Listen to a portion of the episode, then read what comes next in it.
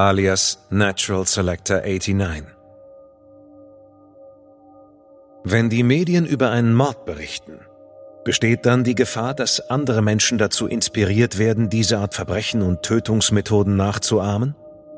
Schon lange fordern Experten der Suizidforschung die Medien auf, Selbstmorde nicht detailliert zu beschreiben oder dass man die Todesursache in der Berichterstattung gänzlich weglässt.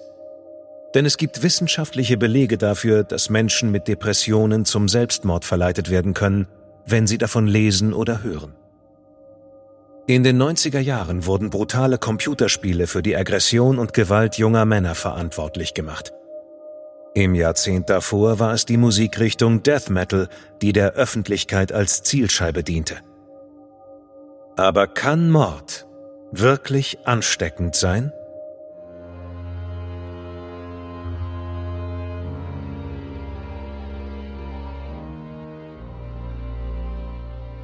Du hörst Morden im Norden. Eine Podcast-Serie über einige der aufsehenerregendsten Mordfälle Skandinaviens. Alle Fälle beruhen auf wahren Begebenheiten, recherchiert und nacherzählt von Janne Agard. Die hier dargestellten Abläufe basieren auf der Berichterstattung unterschiedlicher Medien zum Tathergang. Einige Details wurden ausgelassen von der Beurteilung des Verbrechens und des Täters sehen wir ab, weil ein Urteil bereits durch die Justiz gesprochen wurde. Bedenke bitte, dass einige der hier geschilderten Details starke emotionale Reaktionen hervorrufen können. Besonders deshalb, weil es sich um das Leben und den Tod von echten Menschen handelt.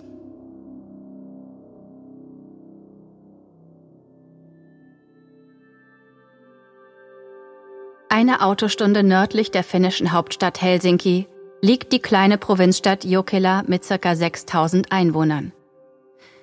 In vielerlei Hinsicht ist die Stadt charakteristisch für Finnland. Das älteste Gebäude der Stadt ist der aus dem Jahr 1874 stammende Bahnhof aus Holz. Aus demselben Jahr stammt die erste Fabrik der Stadt. Sie produzierte Ziegel. 1996 wurde die Stadt aufgrund eines schweren Unfalls bekannt. Ein Schnellzug, der auf dem Weg in die Hauptstadt war, entgleiste wegen zu hoher Geschwindigkeit und dichtem Nebel. Es gab vier Tote und 75 Verletzte. Aber das war nichts im Vergleich zu dem, was die Stadt elf Jahre später erleben sollte. 2007 wurde Jokela zum Synonym für das größte Schulmassaker in der Geschichte Finnlands. Der 7. November war ein grauer und bewölkter Tag. Die Temperatur lag knapp über dem Gefrierpunkt, als der 18-jährige Schüler Pekka Erik Auvinen Jokelas Schulzentrum betrat. Es war 20 vor 12. Er war spät dran und hatte bereits seine erste Unterrichtseinheit verpasst. Aber er war nicht gekommen, um den Unterricht zu besuchen. Er trug seine halbautomatische Sig-Sauer-Pistole Kaliber 22 mit sich. Er hatte ihr den Namen Catherine gegeben. Auf dem Flur des Erdgeschosses, gleich hinter dem Eingang, feuerte er den ersten Schuss ab und tötete einen 17-jährigen Mitschüler. Dann ging er zu den Toiletten, wo er zwei weitere Schüler erschoss. Die Krankenschwester der Schule war ebenfalls auf der Toilette und versuchte zu entkommen. Aber Pekka Erik sah sie aus der Toilette schleichen, rannte hinter ihr her und tötete sie. Einer Mitarbeiterin der Schule gelang es, zum Büro der Direktorin vorzudringen und von der Schießerei zu berichten. Über das Lautsprechersystem der Schule warnte sie die Schüler. Sie sollen sich sofort in die Klassenzimmer begeben und die Türen verschließen. Währenddessen wanderte Pekka Erik frustriert herum und versuchte, die Türen zu öffnen. Er gab auf den Fluren 53 Schüsse ab und war kurz davor, die Mutter eines Mitschülers, die auf dem Weg in die Schule war, hinzurichten. Er sah davon ab und ließ sie laufen. Die vielen verschlossenen Türen im Erdgeschoss führten dazu, dass Pekka Erik in den ersten Stock hochging, wo er zunächst zwei Schüler im Flur erschoss und danach begann, Benzin über den Boden zu verteilen, ohne es jedoch anzuzünden. Im Erdgeschoss versuchte er vergeblich, die verbarrikadierte Kantine zu betreten, in der sich einige der Schüler versteckt hielten. Auf dem Parkplatz vor dem Schulgebäude stieß Pekka Erik auf die Direktorin, die rausgelaufen war, um die Polizei und Rettungskräfte in Empfang zu nehmen. Sie drängte ihn, die Waffe wegzulegen und sich zu ergeben. Aber stattdessen schoss Pekka Erik siebenmal auf sie. Sie war auf der Stelle tot. Der wütende Täter kehrte in den ersten Stock der Schule zurück und klopfte an die Türen der Klassenzimmer. Er schaffte es, in einen Raum einzudringen, in dem sich einige Schüler versteckt hielten. Pekka Erik rief den Schülern zu, er fordere sie auf, das Eigentum der Schule zu zerstören, während er selbst auf den Fernseher und die Fenster schoss. Aber er schoss auf keinen Schüler mehr. Polizei und Rettungskräfte waren auf dem Innenhof der Schule angekommen. Das lenkte ihn ab. Es war mittlerweile 11.55 Uhr und in nur 15 Minuten hatte der 18-jährige Junge acht Menschen getötet. Polizeibeamte versuchten mit Pekka Erik in Kontakt zu kommen und wollten mit ihm verhandeln. Er feuerte weitere Schüsse ab, jedoch ohne jemanden zu treffen. Dann ging er in eine der Toiletten, legte seine Jacke und Tasche ordentlich neben sich auf den Boden und schoss sich in den Kopf. Als dies geschah, war es vier Minuten nach zwölf. Polizeikräfte der Spezialeinheit evakuierten die ungefähr 200 Schüler der Schule, bevor sie Pekka Erik schwer verletzt auffanden und ihn ins Krankenhaus brachten, wo er einige Stunden später starb. Pekka Erik hatte innerhalb der 24 Minuten, die er sich in dem Schulgebäude aufhielt, 75 Schüsse abgefeuert. In der Tasche, die neben ihm auf der Toilette gelegen hatte, fand die Polizei Waffenmagazine mit insgesamt 328 Schuss. Die Liste der Getöteten umfasste fünf männliche Schüler zwischen 16 und 18 Jahren, eine 25-jährige Schülerin, die dabei war, ihren Schulabschluss nachzuholen, die 43-jährige Krankenschwester und die 61-jährige Direktorin, die vergeblich versuchte, den Mörder zu beschwichtigen. Das Massaker versetzte sowohl die Schule als auch die Stadt in tiefe Trauer. Bald tauchten die ersten Fragen nach dem Warum auf. Die Polizei entdeckte schnell Videos auf YouTube, in denen Pekka Erik sich selbst filmte, während er auf verschiedene Ziele schoss. In den Videos erwähnte er die Schießerei von 1999 in den USA an der Columbine High School wo zwölf Teenager und ein Lehrer an Hitlers Geburtstag am 20. April von zwei Schülern erschossen wurden. Pekka Erik bewunderte, wie die beiden jungen Amerikaner das Massaker geplant hatten. Er beschrieb sich selbst als zynischen Existenzialisten und Darwinisten. Als Alias benutzte er den Namen Natural Selector 89. Ein Hinweis auf Darwins Theorie der natürlichen Selektion durch das Überleben des Stärkeren kombiniert mit seinem Geburtsjahr 1989. In verschiedenen Internetdiskussionsforen beschrieb er seine Verachtung gegenüber schwachen Menschen und seinen Glauben daran, dass die Menschheit im Grunde wertlos sei. Vor allem die anschließende Ermittlung ergab, dass er sich wahrscheinlich selbst noch mehr hasste als den Rest der Welt. Im Monat vor dem Massaker hatte Pekka Erik als Mitglied eines Schützenvereins einen Waffenschein beantragt und erhalten. Er hatte die halbautomatische Pistole fünf Tage vor dem Angriff gekauft. Ursprünglich hatte er sich eine Glock 9 mm, eine der leistungsstärksten Handfeuerwaffen, die es auf dem Markt gibt, ausgesucht. Die Polizei, die in Finnland die Waffenerlaubnis ausstellt, hatte ihm jedoch den Kauf eines so großen Modells verweigert. Er konnte nur ein Kaliber 22 kaufen, eines der kleineren Modelle auf dem Markt.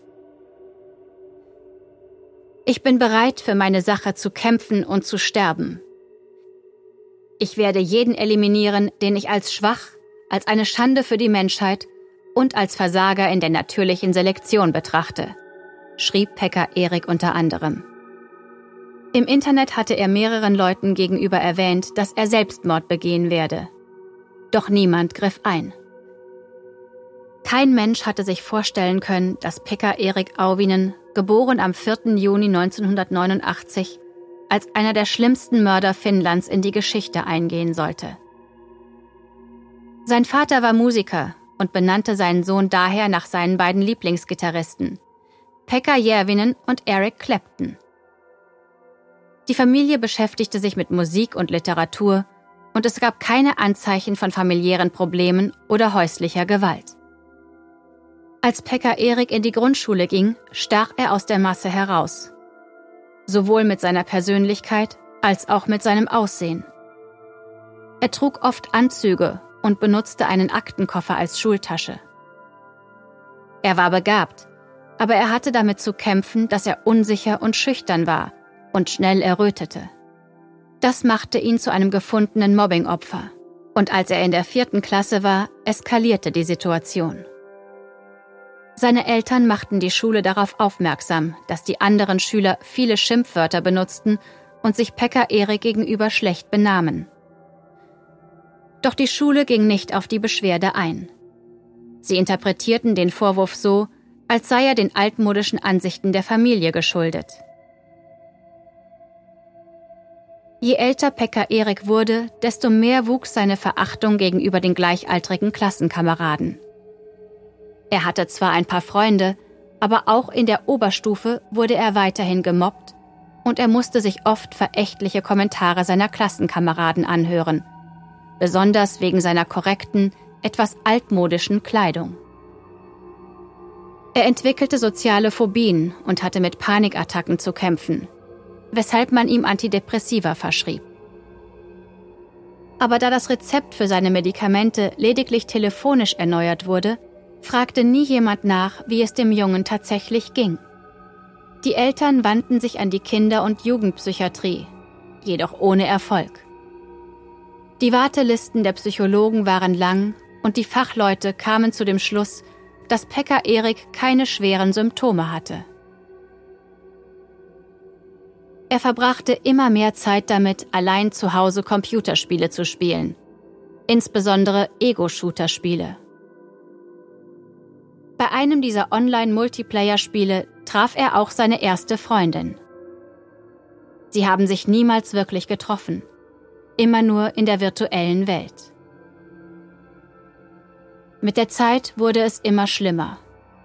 Und vielleicht eskalierte es, weil seine Freundin mit ihm Schluss machte und ihn im Netz verspottete.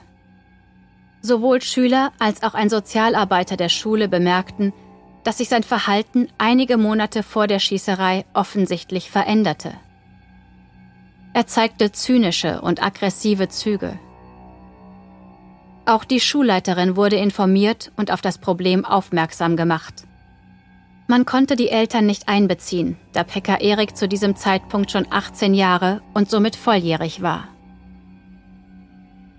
In der letzten Zeit vor dem Massaker entwickelte Pekka Erik ein starkes Interesse an Politik und Faschismus. Er ernannte Hitler und Stalin zu seinen ideologischen Helden.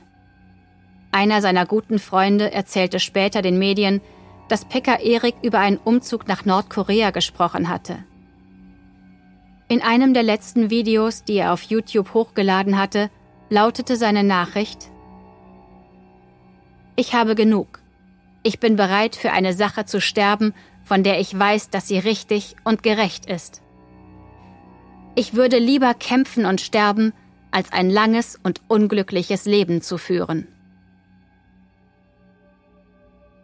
Der 7. November 2007 sollte für die finnische Bevölkerung nur der Anfang eines gewalttätigen Jahres werden. Weniger als ein Jahr später war es ein anderer junger Mann, der sich dazu entschlossen hatte, sich an seinen Klassenkameraden zu rächen. Es geschah am 23. September 2008 an einer Berufsfachschule in Kauhajoki. Gegen 10 Uhr morgens betrat der 22-jährige Kochlehrling Matti Juhani Sari das Gebäude durch den Kellereingang und erreichte ein Klassenzimmer, in dem etwa 20 seiner Mitschüler eine schriftliche Prüfung absolvierten. Matti war mit einer halbautomatischen Pistole der Marke Walter vom Kaliber 22 und Molotow-Cocktails unterwegs. Er war gut vorbereitet. In dunkler Kleidung und einer schwarzen Kopfmaske bewegte er sich ruhig durch den Raum, während er auf neun Schüler schoss und sie tötete. Ein Zehnter starb, als er versuchte, aus dem Raum zu fliehen. Matti verließ das Klassenzimmer und als ein Lehrer versuchte, ihn daran zu hindern, wieder hineinzugehen, wurde dieser ebenfalls erschossen. Schließlich entleerte Matti einen mitgebrachten Benzinkanister in dem Klassenzimmer und zündete das Benzin an. Im Klassenzimmer nebenan hörten die Schüler Geräusche und Schüsse.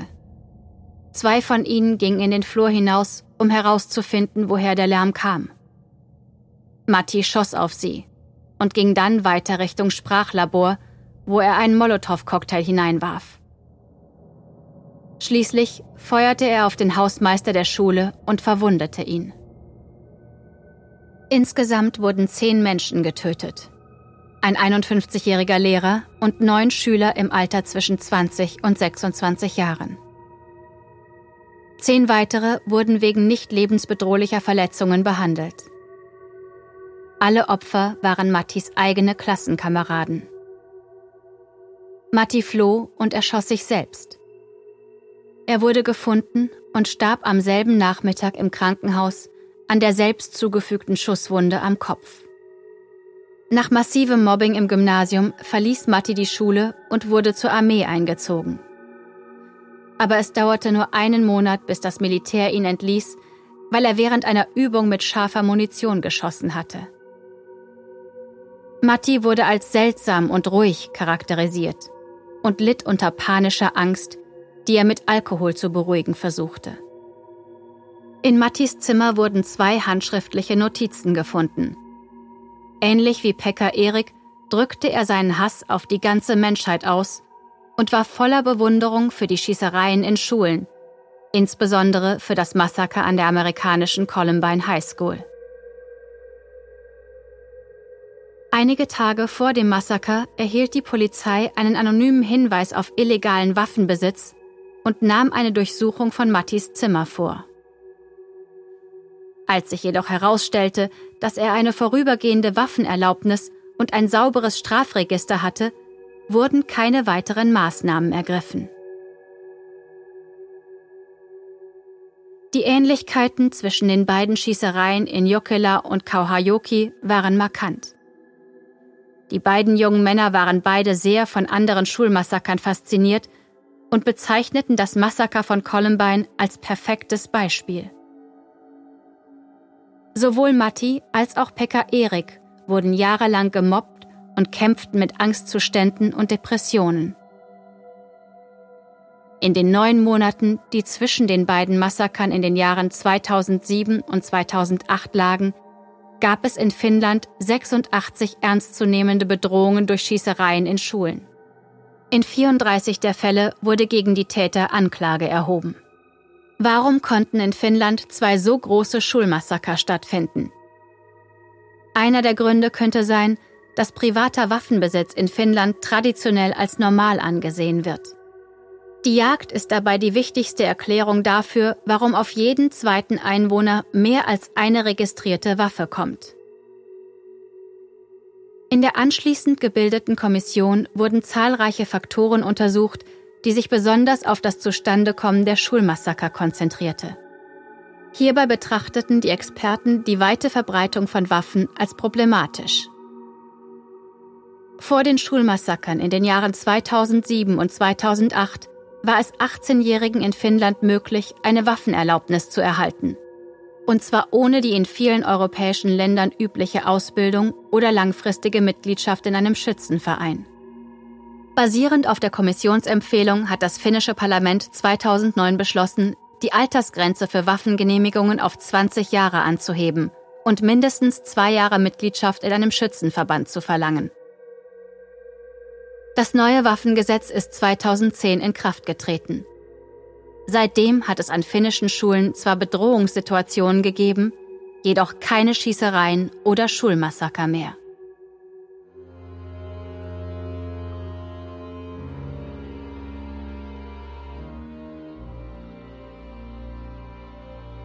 Die deutsche Fassung der Serie Morden im Norden ist eine Produktion der Fritzton GmbH im Auftrag von Podimo. Übersetzung Nadine Bär. Überarbeitung und Regie Peter Minges. Gesprochen haben Marike Oeffinger und ich, Sascha Rotermund. Aufnahme Philipp Sebastian Dressler, Nachbearbeitung Christopher Gropp und Niklas Schipstadt. Projektleiter Lennart Bohn.